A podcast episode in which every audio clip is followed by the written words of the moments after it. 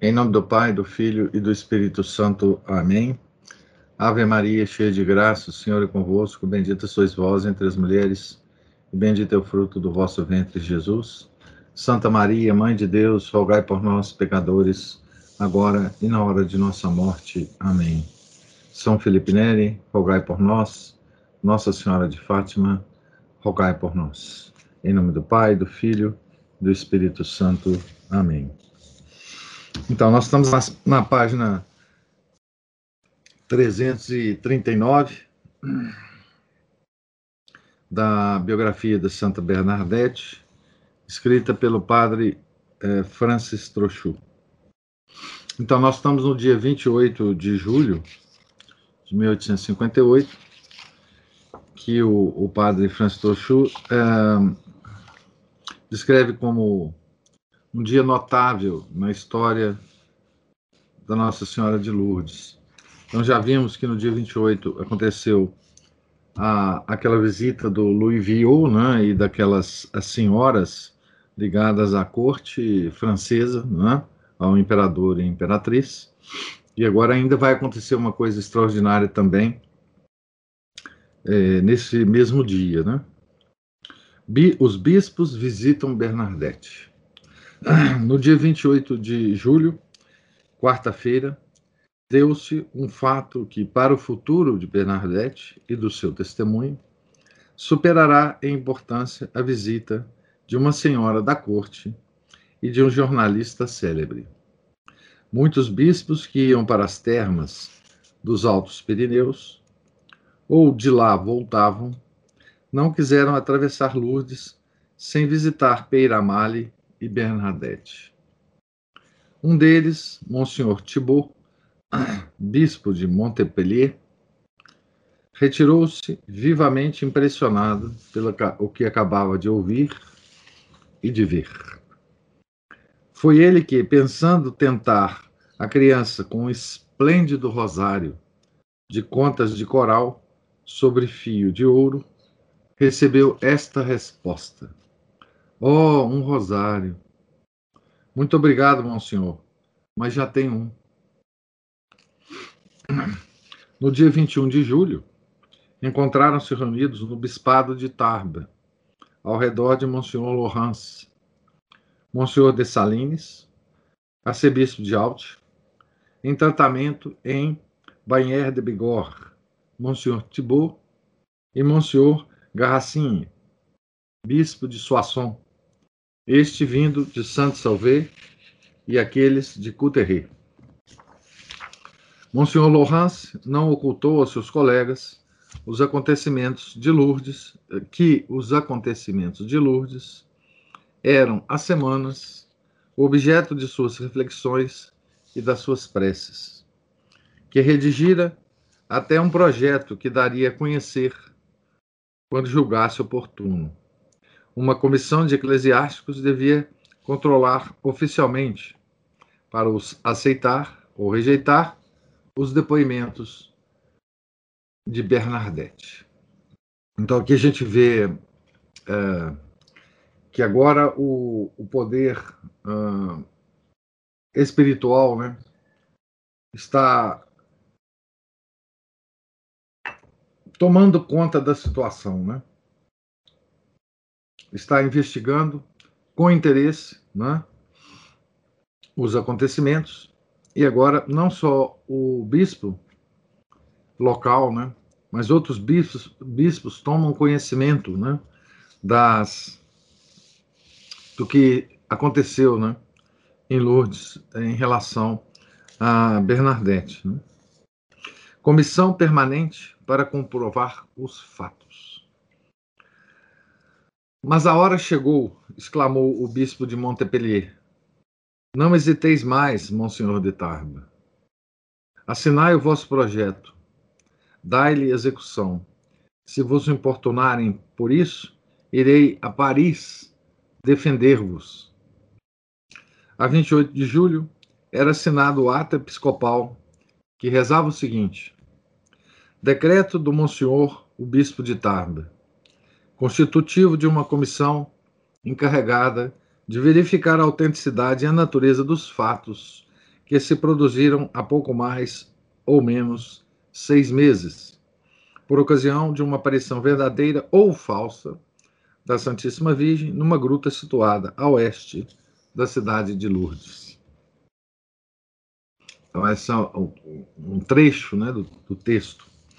Esse projeto, redigido na forma solene das cartas pastorais, dizia, entre outras coisas, o seguinte: fatos de grande gravidade, respeitantes à religião, que agitam a diocese e se repercutem ao longe, tiveram lugar em Lourdes a partir de 11 de fevereiro último. Bernadette Subiru, uma jovem de 13 anos, teria tido visões na gruta de Massabielle. A Virgem Imaculada ter-lhe-ia aparecido.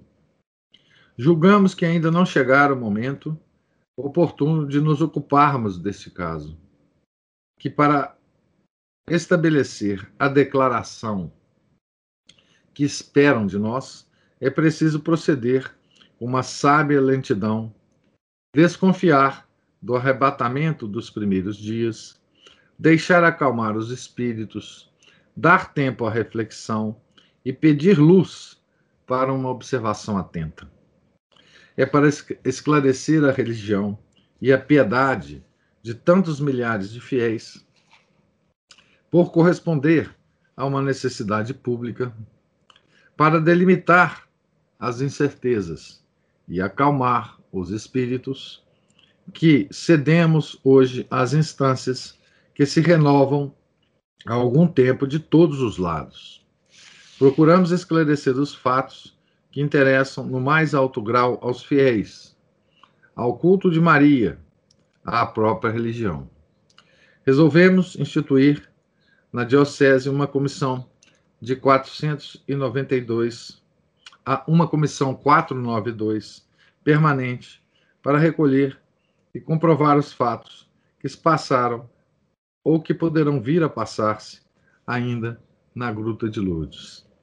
A comissão apresentar-nos-á apenas os fatos que assentem em provas sólidas. Enviar-nos-á, sobre esses fatos, relatórios circunstanciados, contendo a sua opinião. Investigará, sobretudo, abre aspas, se as visões que a criança pretende ter tido na gruta são reais, e neste caso, se se podem explicar naturalmente, ou se se revestem de um caráter sobrenatural e divino. Esse é o texto do bispo, né?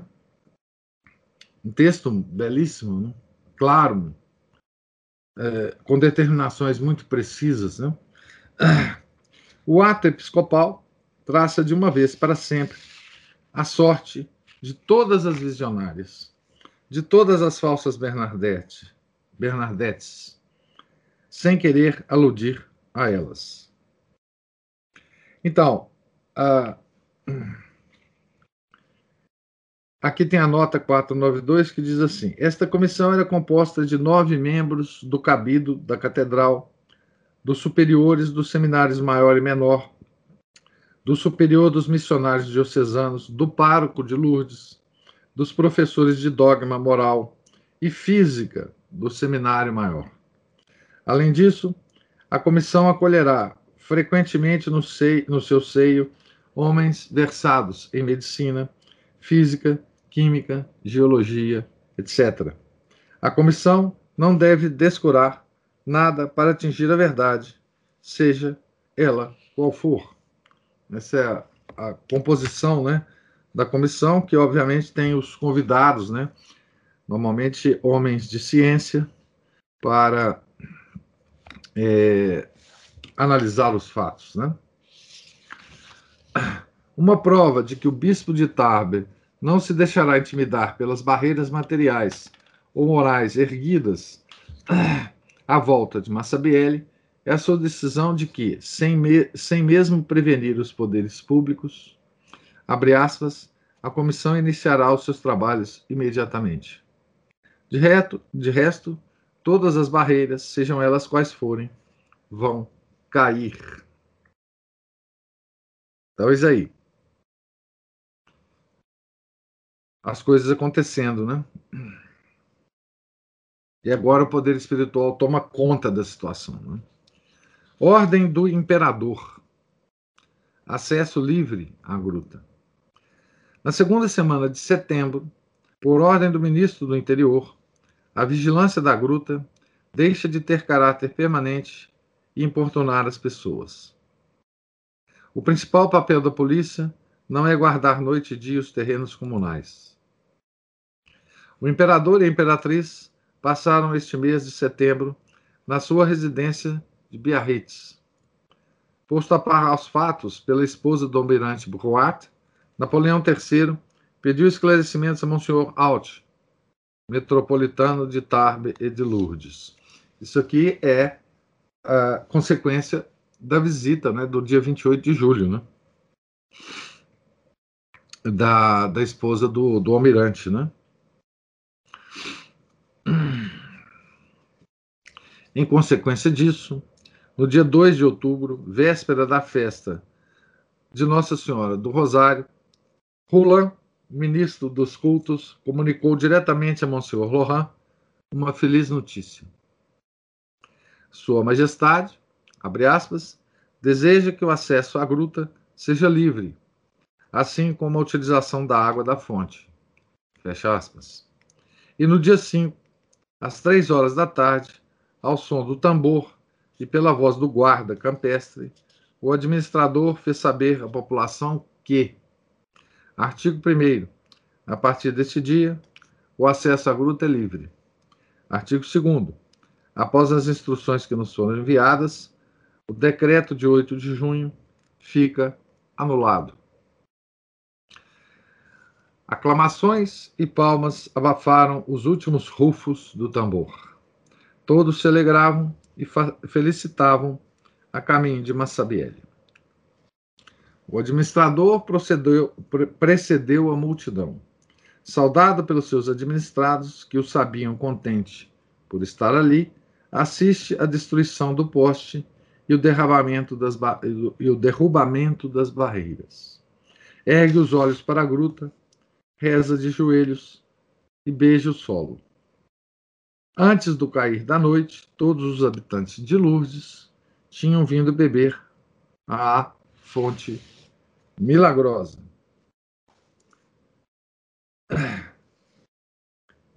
Bernadette, filha de Maria. À margem desses acontecimentos, a existência de Bernadette, pequeno riacho mal visível por entre as ervas, retomou o seu humilde curso. A 8 de setembro, festa da Natividade de Nossa Senhora, no fim de um retiro realizado no oratório do Hospital das, para as Filhas de Maria, Bernadette tornou-se uma delas.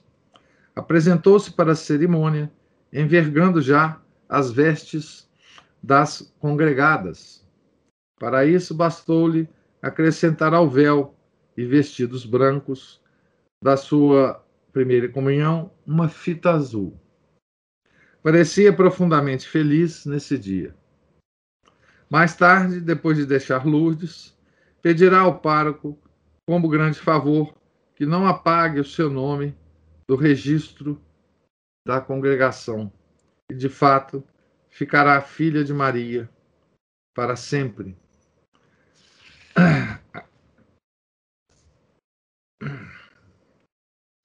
carta dirigida. Ela pede isso, né? Quando ela deixa Lourdes, ela pede isso através de uma carta dirigida de da onde ela estava, de Nevers, às irmãs do Hospital de Lourdes, a 20 de julho de 1866, né? oito anos depois. Né? No dia seguinte ao da sua recepção, o pregador do retiro, o padre Sampé, missionário de Guerresson, que não acreditara ainda no testemunho de Bernadette, desejou interrogá-la na sacristia do hospital. Ela respondeu às perguntas com aquela simplicidade que manteve até o fim. Imagina, gente, a paciência dessa menina. Todo mundo queria interrogá-la. Todo mundo queria saber de tudo que ela tinha passado. Ela, ela contou essa história milhares de vezes, né? É, porque ela, enfim, ela estava disponível, né, aos, aos leigos, né, principalmente aos, aos, obviamente, aos padres, aos bispos, né? Mas vocês imaginam quantas vezes ela não contou a mesma história? E com a mesma paciência, né? a mesma tranquilidade, a mesma a mesma simplicidade, né? Com as mesmas expressões. O padre ofereceu-lhe uma medalha de cobre da bem-aventurada Germaine Cousin e aproveitou a ocasião para lhe fazer um pequeno sermão sobre a, sobre a humildade. Veja bem. Então, a bem-aventurada Germaine Cousin foi canonizada, aí forma uma nota aqui, por Pio IX, em 1862. Quatro anos depois, né? Do, do evento aqui. Então, o padre então resolveu fazer um sermão para ela sobre a humildade.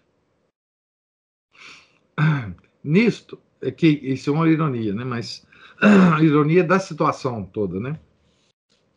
Talvez ela tivesse capacidade de fazer esse sermão para o padre, né? Nisto, explicou ele, a jovem pastora de Pribac podia servir-lhe de modelo a Germaine Cousin, né? Que Nossa Senhora lhe tivesse ou não aparecido, devia temer sempre as tentações do orgulho e expunha-se a perder-se se não lhes resistisse. Palavras sábias, né? Discurso demasiado austero para pequena. É esta a obsessão que vai tomar vulto em muitas pessoas com autoridade sobre de Lourdes. Favorecida pela visão da Rainha do Céu, essa criança deve ser fatalmente tentada pelo orgulho. O missionário de Guerreisson conclui, concluiu. Ela respondeu-me com uma convicção que me comoveu profundamente. Meu padre, agradeço-vos. Então, essas preocupações de todos com Bernadette são preocupações muito razoáveis mesmo. Né? A preocupação de todos é em sendo verdadeiro. Né?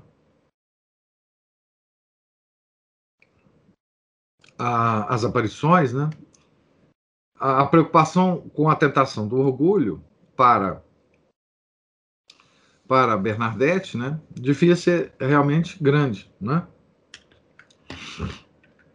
É, eu lembro aqui uma, uma passagem de uma, de uma conversa que nós é, tivemos uma certa vez com o professor Orlando Fedeli, muito engraçada, que é, ele comentava que alguém teria perguntado para ele, uma certa vez, o que, que ele faria se Nossa Senhora aparecesse para ele. Né? Aí ele respondeu o seguinte, naquela, naquele jeito dele, né? Muito engraçado. Ele falou assim: eu sairia correndo. Aí o interlocutor dele pergunta: mas por que Nossa Senhora? Ele falou: olha, tem duas possibilidades.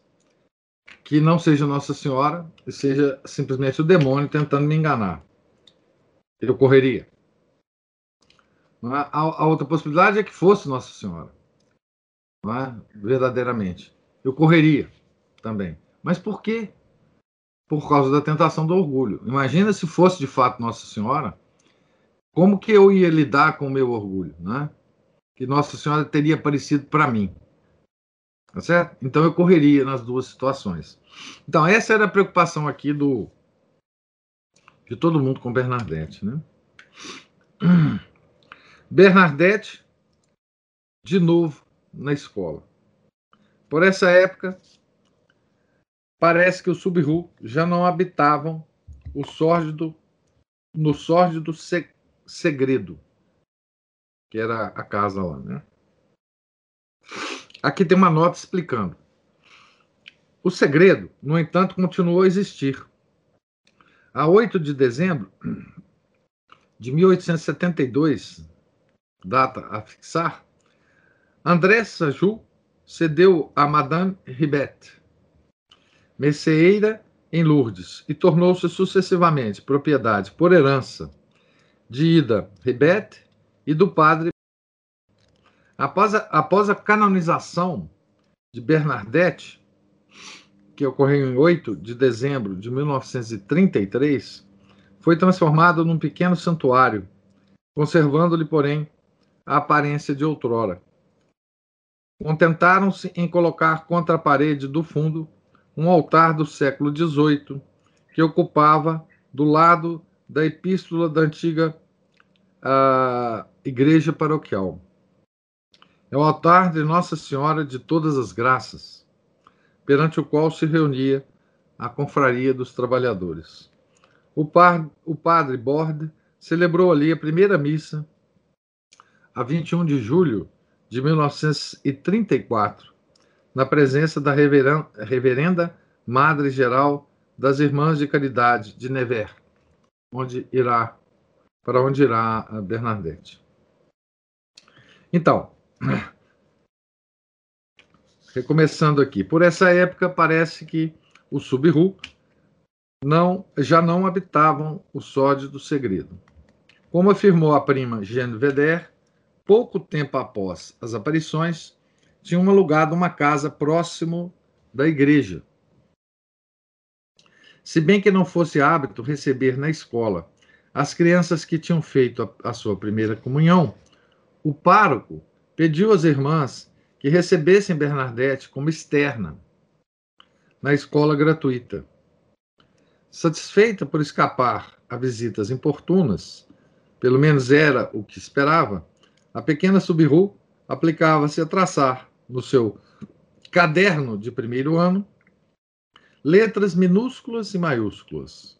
Quando, no outono de 1858, tem um errinho aí na data, foi de novo retirada da sombra.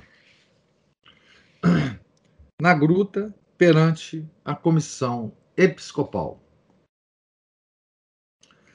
A comissão episcopal lançou o seu trabalho. A 17 de novembro, envia a Lourdes oito dos seus membros.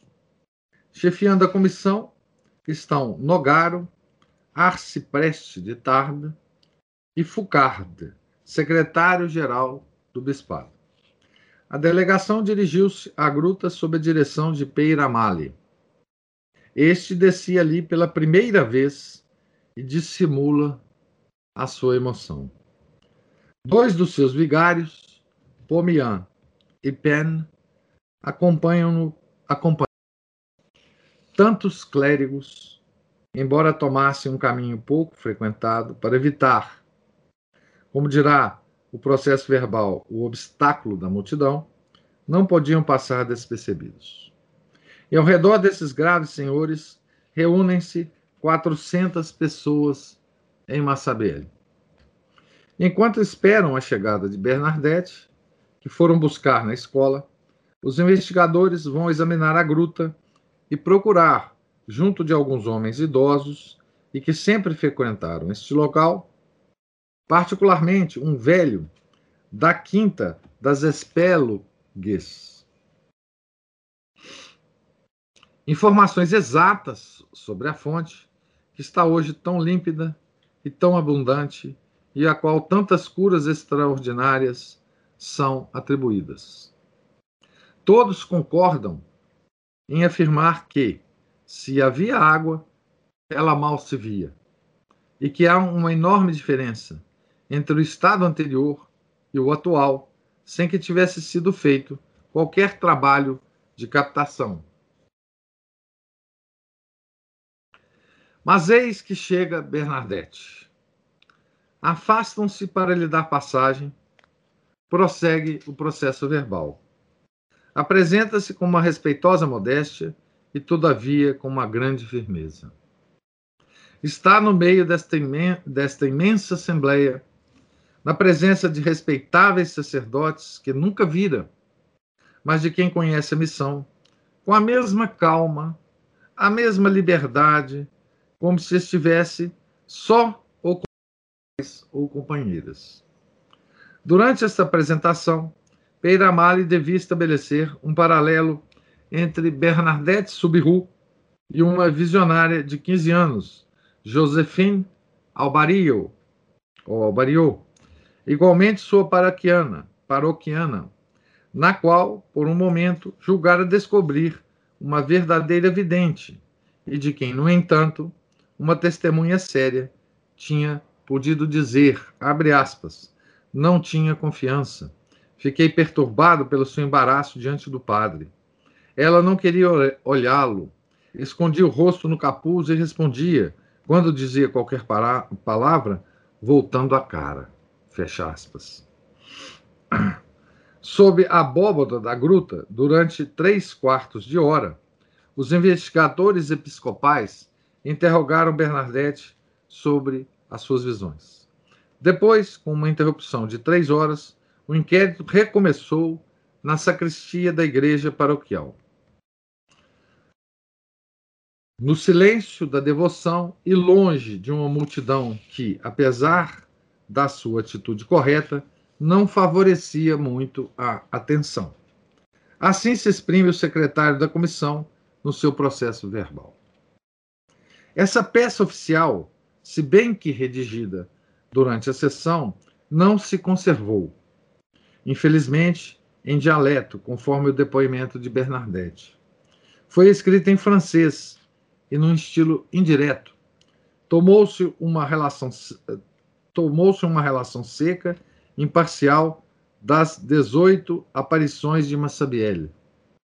Dois anos mais tarde, a 7 de dezembro de 1860, os mesmos sacerdotes, presididos não pelo arcipreste de Tarbes, mas por Monsignor Laurence em pessoa, farão comparecer a vidente uma última vez e completarão com novas minúcias o relatório de 17 de novembro de 1858. Aqui tem uma nota explicativa dizendo assim, a nota 504, né? A comissão episcopal recebeu igualmente na sacristia os depoimentos relativos às curas extraordinárias atribuídas ao uso da água, da, da água da gruta. Foi simplesmente um princípio das informações que, nesta tarde, teve lugar com o concurso do Dr. Duzu, porque se impunham investigações mais aprofundadas junto dos médicos, das testemunhas e daqueles a quem tinha acontecido o milagre. O Dr. VG, inspetor das águas de Barege, professor agregado da Faculdade de Medicina de Montpellier, auxiliará nesta tarefa delicada os membros da comissão eclesiástica.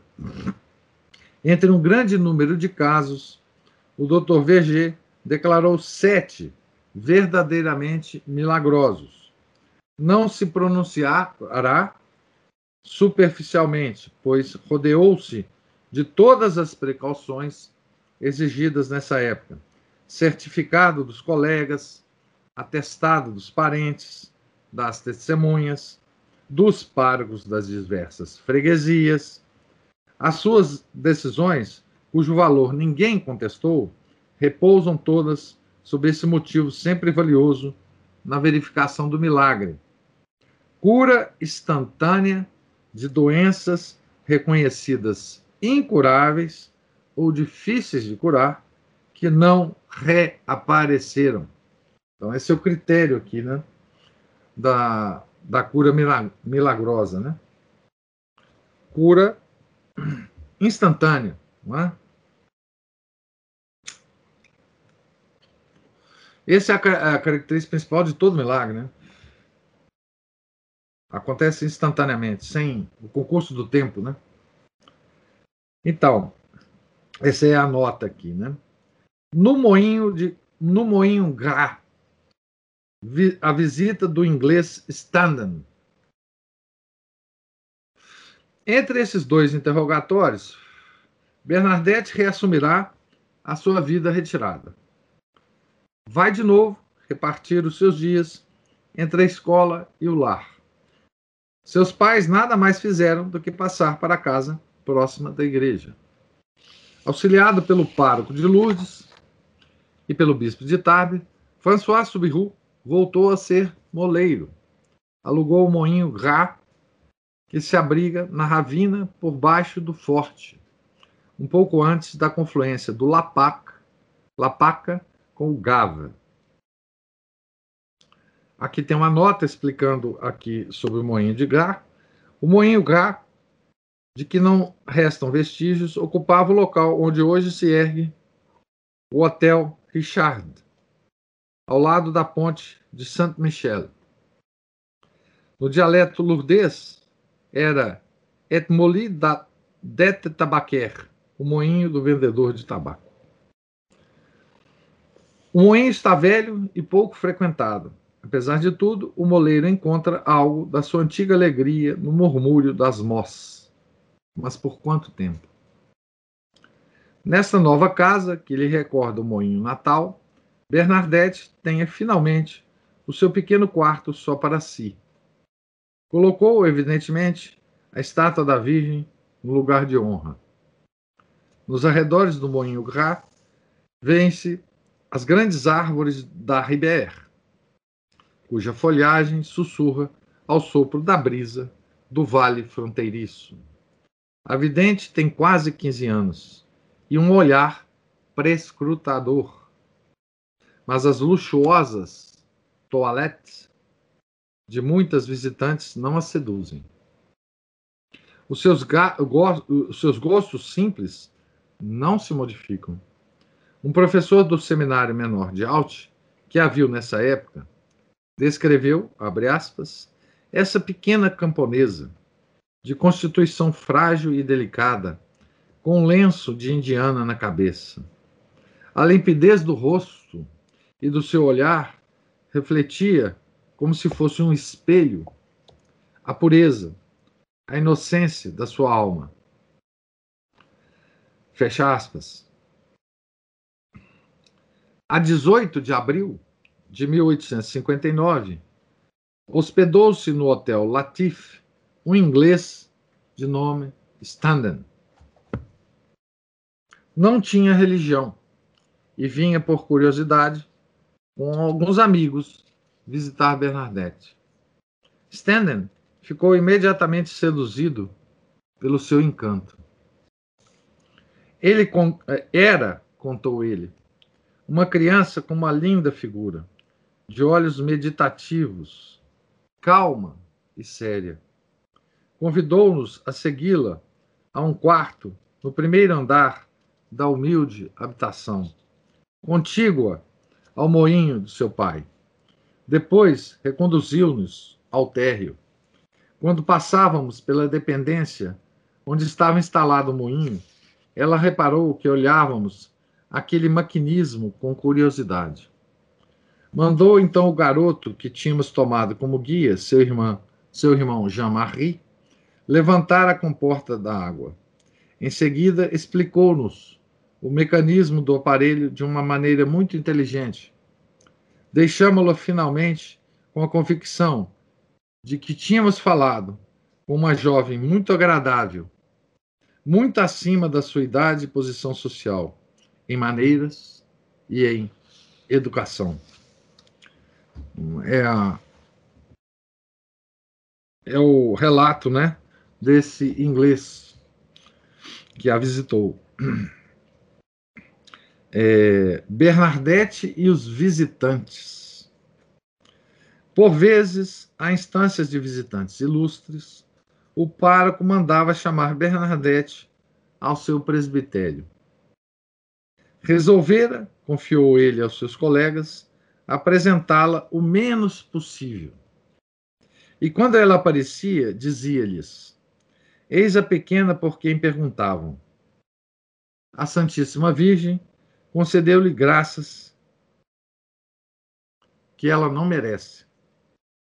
Muitas das suas companheiras teriam sido mais dignas. Fecha aspas. Bernadette, cumprimentando sem proferir uma palavra, sentava-se na cadeira que lhe apresentavam. Instada a narrar as aparições, fazia-o modestamente. Interrogada depois, respondia com, abre aspas, um tino surpreendente, com uma graça e uma simplicidade encantadora. Fecha aspas. Alguém que a ouviu confessará mais tarde que, abre aspas, por mais contrário que fosse aos fatos maravilhosos, ainda não julgados, e dos quais não se pôde ainda constatar cientificamente a realidade e o caráter, fecha aspas, tinha ficado comovido pela, abre aspas, narrativa ingênua de Bernadette, pela expressão de verdade que se evola de, todas a sua, de toda a sua pessoa, ao ponto de ter esperança que a igreja reconhecerá, quando julgar oportuno, a verdade e a transcendência dos acontecimentos cuja narrativa tanto o perturbou. Fecha aspas. Então, essa é a, a, a, a impressão de todos né, que tiveram contato com a, com a Bernadette antes né, da, da decisão é, da igreja. Né? Mas note que coisa interessante, né? quando o padre Peiramale vai apresentá-la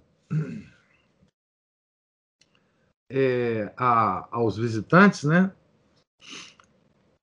Ele diz, né? Eis a pequena por quem perguntavam. A Santíssima Virgem concedeu-lhe graças que ela não merece.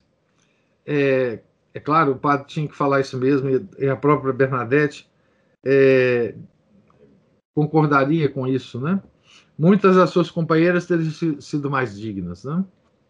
É, mas veja, o, o, próprio padre já reconhece a veracidade do, do, do, fato, né? mesmo que a igreja ainda não tenha se pronunciado, não, na, na época não tinha ainda se pronunciado. Né? Mas o, pa, o padre Peiramale já tinha se convencido né? intimamente né? da verdade. Né?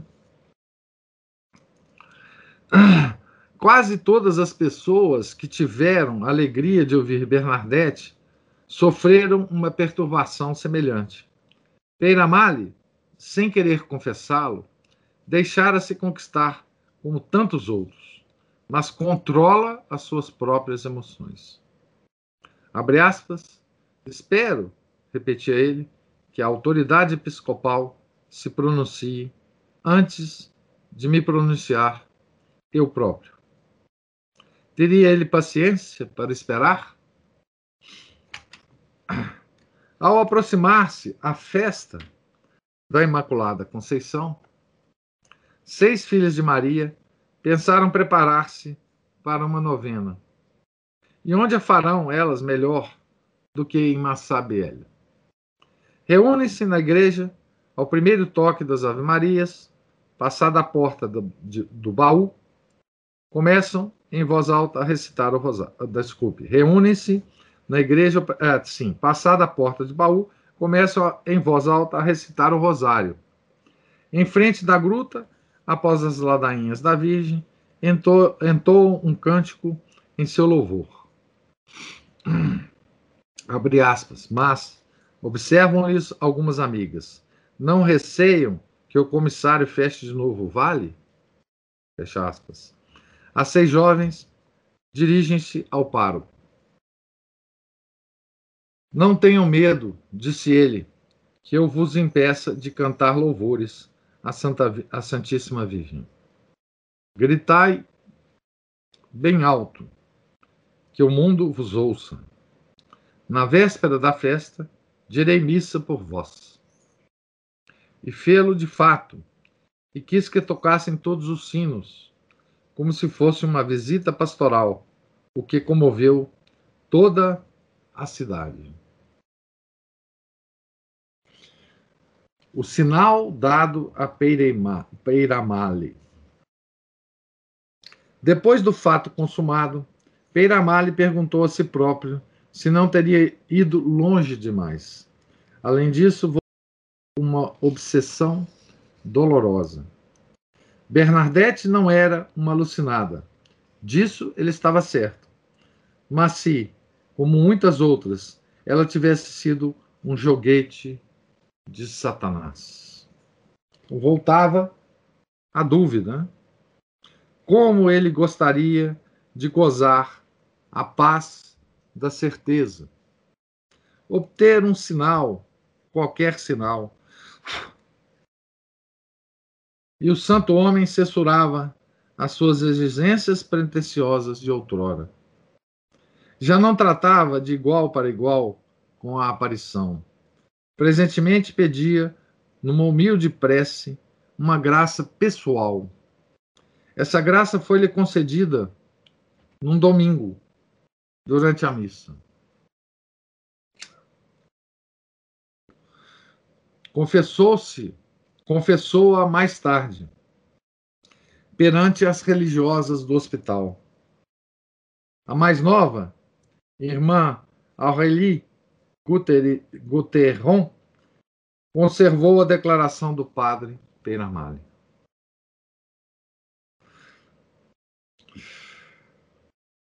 Então o padre pediu uma graça pessoal para se ver livre, né, dessa dúvida em relação à aparição, né? Teria sido essa aparição joguete de Satanás? Ela não, ele não duvidava mais de Bernadette, né? Então vamos ao à confissão, né, do, do padre. Vi junto da mesa da comunhão uma pessoa que tinha ao redor da cabeça uma auréola luminosa. Fiquei muito impressionado com tal visão. Dei-lhe a comunhão sem saber quem era, mas seguia com o olhar até que ela retomou o seu lugar. E quando se voltou para se ajoelhar, reconheci Bernadette. Subiru. A partir desse momento, as minhas preocupações deixaram de existir e nunca mais duvidei da aparição. Veja, ele viu a figura da Bernadette, mas não a reconheceu. Ela se transfigurou de alguma forma, milagrosamente, né? Viu também ao redor da cabeça dela uma auréola luminosa que é normalmente como se se pintam os santos, né? Aquela auréola luminosa, né? Depois que ela que ela que ele deu a, a, a comunhão a essa pessoa que ele não reconhecia, né? É que ele percebeu, né? Que era uh, Bernadette, né? Assim como aquele que viaja por uma vereda pirenaica numa noite de tempestade se revelam, durante o curto espaço de tempo de um relâmpago, as neves eternas num cume perdido? Assim também, por uma graça de luz, o olhar do pároco de Lourdes viu mais uma vez pousar sobre a cabeça de Bernadette um reflexo de Massabielle. Era realmente verdade que o êxtase daquela criança na gruta fora provocada por uma visão celeste. Segundo a sua amiga Julie Garraud, Bernadette, abre aspas, após a primeira comunhão, comungou regularmente todos os meses, como era hábito. Algum tempo depois, foi-lhe permitido comungar a cada 15 dias um pouco mais cedo do que era permitido às outras crianças. Fecha aspas. O padre Pomian teve as suas razões para lhe conceder este privilégio. privilégio. Aparentemente, a pequena Subiru era a mais ignorante das colegiais. Mas o seu confessor vira que as visões que lhe tinham dado conhecimentos sobre os mistérios da fé estavam para além da sua idade. Além disso, a sua piedade sem personalidade até ali tomava relevo. Durante a oração, as irmãs surpreendiam os seus olhos, nos seus olhos, uma chama viva que não podiam ver nos olhos das suas pequenas companheiras. A vida sobrenatural de Bernadette tinha se engrandecido. Aqui também tem um aspecto, né? É, curioso, né? É, que é reportado muitas vezes pelos, pelos, pelos relatos sobre os santos, né? É que a graça, né? Quando é derramada, né? Sobre uma pessoa, de alguma forma, né? Santo Agostinho dizia que a graça a, não muda, mas aperfeiçoa a natureza, né? Então, de alguma forma, essa graça, dependendo da abundância em que ela é derramada sobre as pessoas, ela de alguma forma é, muda a, as expressões, muda as, o jeito né, da pessoa, muda ah, os pequenos movimentos, né? os, os pequenos olhares, a, a, a perspectiva ah, da pessoa recebedora da graça em relação a tudo o mais. Né? Então, aqui, por exemplo, né, as expressões dos olhos. Né? Que denotavam, né, que revelavam, na expressão do padre Francis Trochu, né, uma chama viva. A graça, de alguma forma, né, ela se revela fisicamente, sensorialmente, né, às outras pessoas.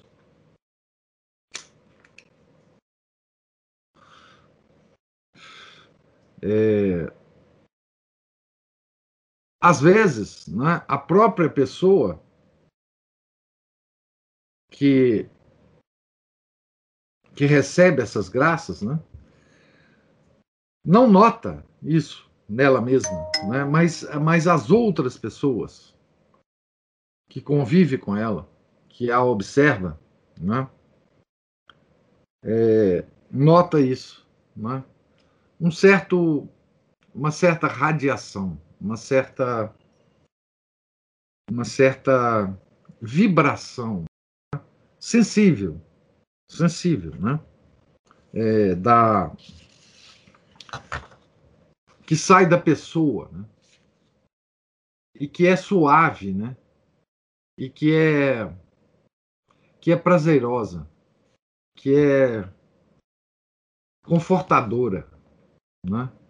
que é, enfim, que, que a própria presença da pessoa traz traz uma paz diferente no ambiente, nas pessoas né, que, que convivem com a agraciada, né? E, e é claro, né? É, aqui, né, diz que o confessor, né? tinha visto né, que ela tinha recebido conhecimento sobre os mistérios da fé que estavam além da sua idade. Ah, o, que, o que se chama de, de ciência infusa. Né? Ela, enfim, ela tinha recebido esses conhecimentos de uma fonte sobrenatural, né? E por isso mudava as feições. Né? A gente já viu, por exemplo, né, aquela experiência daquele ateu, né, que a,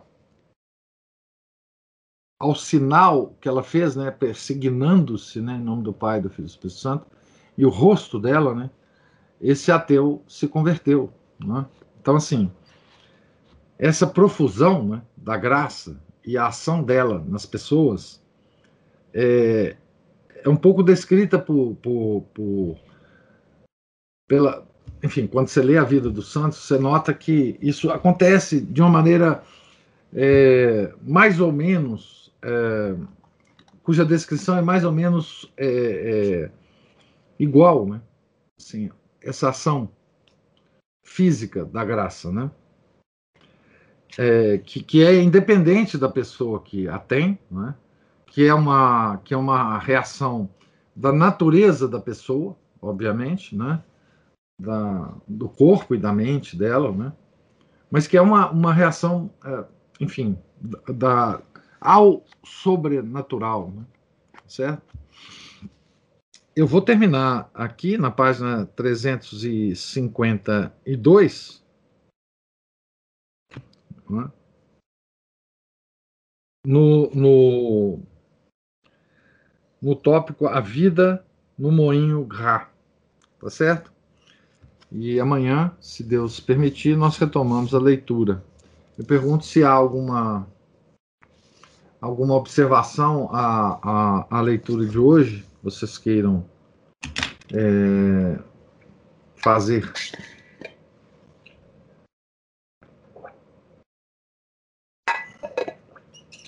Então, é, tenham todos um, um santo dia. Deus lhes pague a paciência e a presença. E amanhã nós retomaremos. Em nome do Pai, do Filho, do Espírito Santo. Amém. Ave Maria, cheia de graça, o Senhor é convosco. Bendita sois vós entre as mulheres, e bendito é o fruto do vosso ventre, Jesus.